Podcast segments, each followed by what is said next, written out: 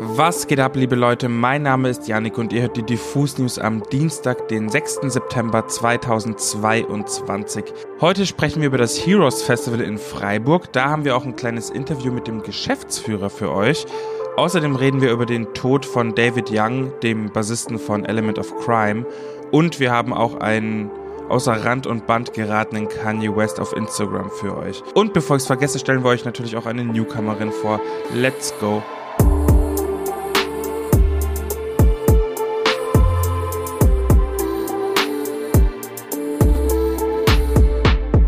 Freunde, in drei Tagen ist es soweit. Der finale Ableger des diesjährigen Heroes Festivals findet in Freiburg statt. Nach Geiselwind und Kassel bringen die VeranstalterInnen nun die geballte Ladung Rap und Hip-Hop nach Freiburg in die neue Messe. Neben Ansu, Audio 88 und Yesin, BHZ, Cool Savage und Sohobani spielen auch ganz, ganz viele weitere deutschsprachige Acts in der grünsten Stadt Deutschlands. Wir hatten die Gelegenheit, Lukas Apfelbacher, seines Zeichens Geschäftsführer des Heroes Festivals, ein paar Fragen zum diesjährigen Festival Wahnsinn zukommen zu lassen. Die erste davon ist, inwieweit hat sich die Strategie bewährt, das Festival in drei Städten stattfinden zu lassen? Das hat sich äh, auf jeden Fall bewährt. Äh, für uns ähm, ja, war es schon immer die Idee hinter dem Heroes, ähm, dass wir den Leuten, die eben nicht direkt aus Berlin, Hamburg oder Frankfurt äh, kommen, denen die Möglichkeit geben wollen, ihre Lieblingsrapper zu sehen, ohne eben 100 Kilometer oder mehr fahren zu müssen. Äh, dass wir das in diesem Jahr schon zumindest ein Stück weit erreicht haben, ist natürlich sensationell. Noch besser ist aber zu sehen, dass die Leute unser Angebot annehmen. Und ja, egal ob aus Kassel, Geiselwind oder jetzt Freiburg, die Leute haben Bock auf Deutschrap. Ähm, das ist, finde ich, auch vor allem ein wahnsinnig gutes Zeichen für die Szene. Was macht Freiburg für euch als Standort für das Festival Finale aus? Also auch wenn ich selbst zwar aus Würzburg komme, war Freiburg äh, schon immer eins unserer Wunschziele. Und äh, klar, die Stadt ist jung, es gibt unheimlich viele Studenten und dementsprechend natürlich auch viele Rap-Fans. Aber auch unabhängig davon haben wir uns in die Stadt einfach verliebt. Die Lage, das traumhafte Wetter, die Stadt an sich, die perfekte Umgebung ähm, für unser Festival. Und dazu kommt, dass das Angebot für Deutschrap-Fans aus Freiburg, ausgenommen natürlich von ein Headline-Shows, Konzerten im Jahr bisher eigentlich eher sparlich war. Obwohl viele Freiburger Bock auf Deutschrap haben. Vermutlich wird es sogar das größte Heroes ähm, ja sein, das wir bisher veranstaltet haben. Also wir freuen uns. Gibt es schon Pläne für nächstes Jahr? Ja, nach dem Festival ist wie vor dem Festival und natürlich sind wir ja schon in vollen Hochtouren am Planen. Der Ticketvorverkauf für Geiselwind hat ja bereits äh, begonnen, also äh, von daher ranhalten. Und für die anderen Städte werden wir auch bald loslegen. Im September planen wir zumindest mit dem ersten Announcement unserer Fans äh, für die ersten Acts 2023. Äh, wir werden 23 nicht bei den drei Städten bleiben, sondern haben auch da natürlich schon ähm, ja, alles weiterentwickelt und bin sehr gespannt, wie ihr es findet. Auf jeden Fall freuen wir uns noch auf das, was kommt und auch auf die anderen Städte, um unsere Fans und ähm, ja, Besuchenden glücklich zu machen. Das klingt ja alles schon mal super spannend. Dieses Wochenende kann man sich in Freiburg schon mal einen Vorgeschmack für nächstes Jahr holen. Alle Menschen aus dem Süden hin da. Es ist Dienstag und Zeit für eine kleine Newcomer-Vorstellung. Diesmal wollen wir euch die Musik von Zara ans Herz legen. Zara ist aber übrigens nicht mal ein Künstlername, denn so heißt die Sängerin sogar mit bürgerlichem Namen. Ursprünglich kommt die Anfang 20-Jährige aus Indien, zog jedoch 2009 mit ihrer Fam nach Deutschland. Heute wohnt sie in Berlin, um hier ihrer Leidenschaft der Musik nachzugehen. Dass Zara Musikerin werden möchte, das wusste sie übrigens schon sehr früh und begann deshalb schon in jungen Jahren damit, Klavier- und Gesangsstunden zu nehmen. Später wurde sie dann vor allem durch Trap und den 2000er Pop sozialisiert und hörte KünstlerInnen wie Rihanna, Kanye West, Drake oder Juice WRLD. Diese Einflüsse hört man übrigens auch ihrer Musik an. Sie selbst würde die übrigens im Bereich Pop-Trap einordnen. Doch Zara geht es in ihrer Musik viel weniger darum, ein bestimmtes Genre abzubilden, sondern eigentlich eher darum, einen besonderen Vibe zu kreieren und positive Energie zu übertragen. Und genau das hört man ihren Songs auch an.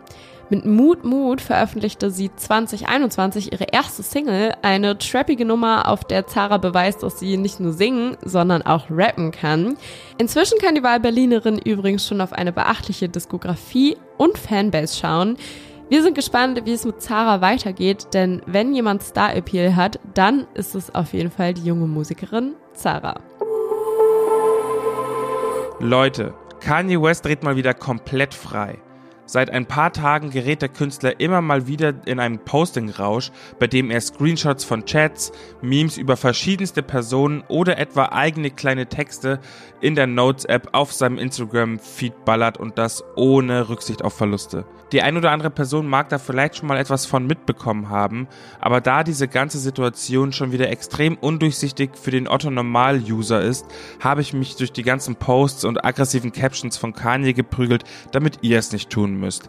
Also, grundsätzlich hat Kanye West momentan drei Probleme. Seine Geschäftsbeziehung zu Adidas, seine Geschäftsbeziehung zu Gap und die Schulwahl seiner Kinder.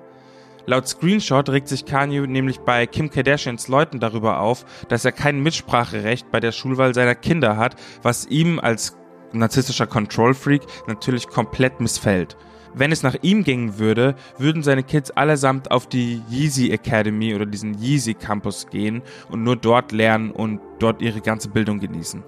Logisch. Kommen wir zu seinen Beefs mit Adidas und Gap. Nachdem die letzten Jahre die Zusammenarbeit zwischen Adidas und Yeezy eigentlich die Erfolgsgeschichte sondersgleichen war, wurde Kanyes Stimme gegen den Hersteller und seinen Partner immer wieder laut. Adidas steht wegen einiger Designs in der Kritik, die scheinbar stark von Kanye West Yeezy Designs inspiriert wurden. Doch mit diesem Plagiatsvorwurf noch nicht genug. Wie man den aktuellen Posts von Kanye entnehmen kann, wenn man nur genau hinschaut, hatte er mit Adidas vertraglich vereinbart, dass es weltweit Adidas Yeezy Flagship Stores geben soll. Nun bis heute hat nicht einer dieser Stores aufgemacht. Mit Gap hatte Kanye West übrigens eine relativ ähnliche Vereinbarung, doch auch hier keine Flagship Stores. Stattdessen gehen die Geschäftsführer der amerikanischen Firma lieber in Meetings über Kanye statt mit ihm. Naja. Was mich an dieser ganzen Sache stört, ist dieses Exposen von einzelnen Personen. Das macht Kanye ja immer gerne, wenn er wütend auf jemanden ist. Er nimmt ein Bild von der Person, schreibt die Adresse, liegt irgendwelche Chats, ähm, macht sich über deren Aussehen lustig und fertig ist der nächste Shitstorm gegen die nächste Person. Das hat für mich immer wieder so ganz krasse Mobber-Vibes und irgendwie erinnert mich das immer an die Schule. Und dabei Kanye ja nochmal wesentlich mehr Leute zuschauen, die sich aufstacheln lassen, ist es auf jeden Fall nochmal viel gefährlicher. Wenn Kanye da nicht so rabiat rangehen würde, finde ich es auch überhaupt nicht schlimm. An sich stört es mich nämlich überhaupt nicht, dass er seine Plattform nutzt, um seine Geschäfte zu beschützen aber das Ausmaß ist einfach viel zu krass. Kommen wir an der Stelle zu einer etwas unerfreulicheren Nachricht. Die Band Element of Crime hat nämlich jetzt via Facebook den Tod ihres ehemaligen Bassisten David Young bekannt gegeben. David Young war bereits in der vergangenen Woche am 31. August in einem Krankenhaus in England gestorben. Nachdem er schon seit längerer Zeit gesundheitlich angeschlagen war, teilte die Band mit. Er war insgesamt 35 Jahre lang Mitglied von Element of Crime und sowohl als Toningenieur und Produzent, später auch live auf der Bühne als Bassist und Gitarrist tätig. Im Juni 2022 wurde sein Ausstieg aus der Band verkündet und Markus Runsheimer als sein Nachfolger vorgestellt. Die verbliebenen ehemaligen Bandmitglieder zeigten sich in ihrem Statement auf Facebook jetzt aber noch einmal sehr bestürzt und betonten, dass David Young den Sound der Gruppe in den letzten Jahren entscheidend mitgeprägt habe. Wir sprechen in diesem Sinne auch allen Angehörigen unser Beileid aus. Das war's an der Stelle mit den Diffus News heute am 6. September. Wir haben heute über den Tod von David Young, Kanye Wests Beef mit Adidas, das Heroes Festival und die Newcomerin Zara gesprochen. Vergesst natürlich nicht, unseren Podcast zu abonnieren und zu bewerten und wir hören uns dann am Freitag mit guter neuer Musik wieder. In diesem Sinne, ciao, ciao.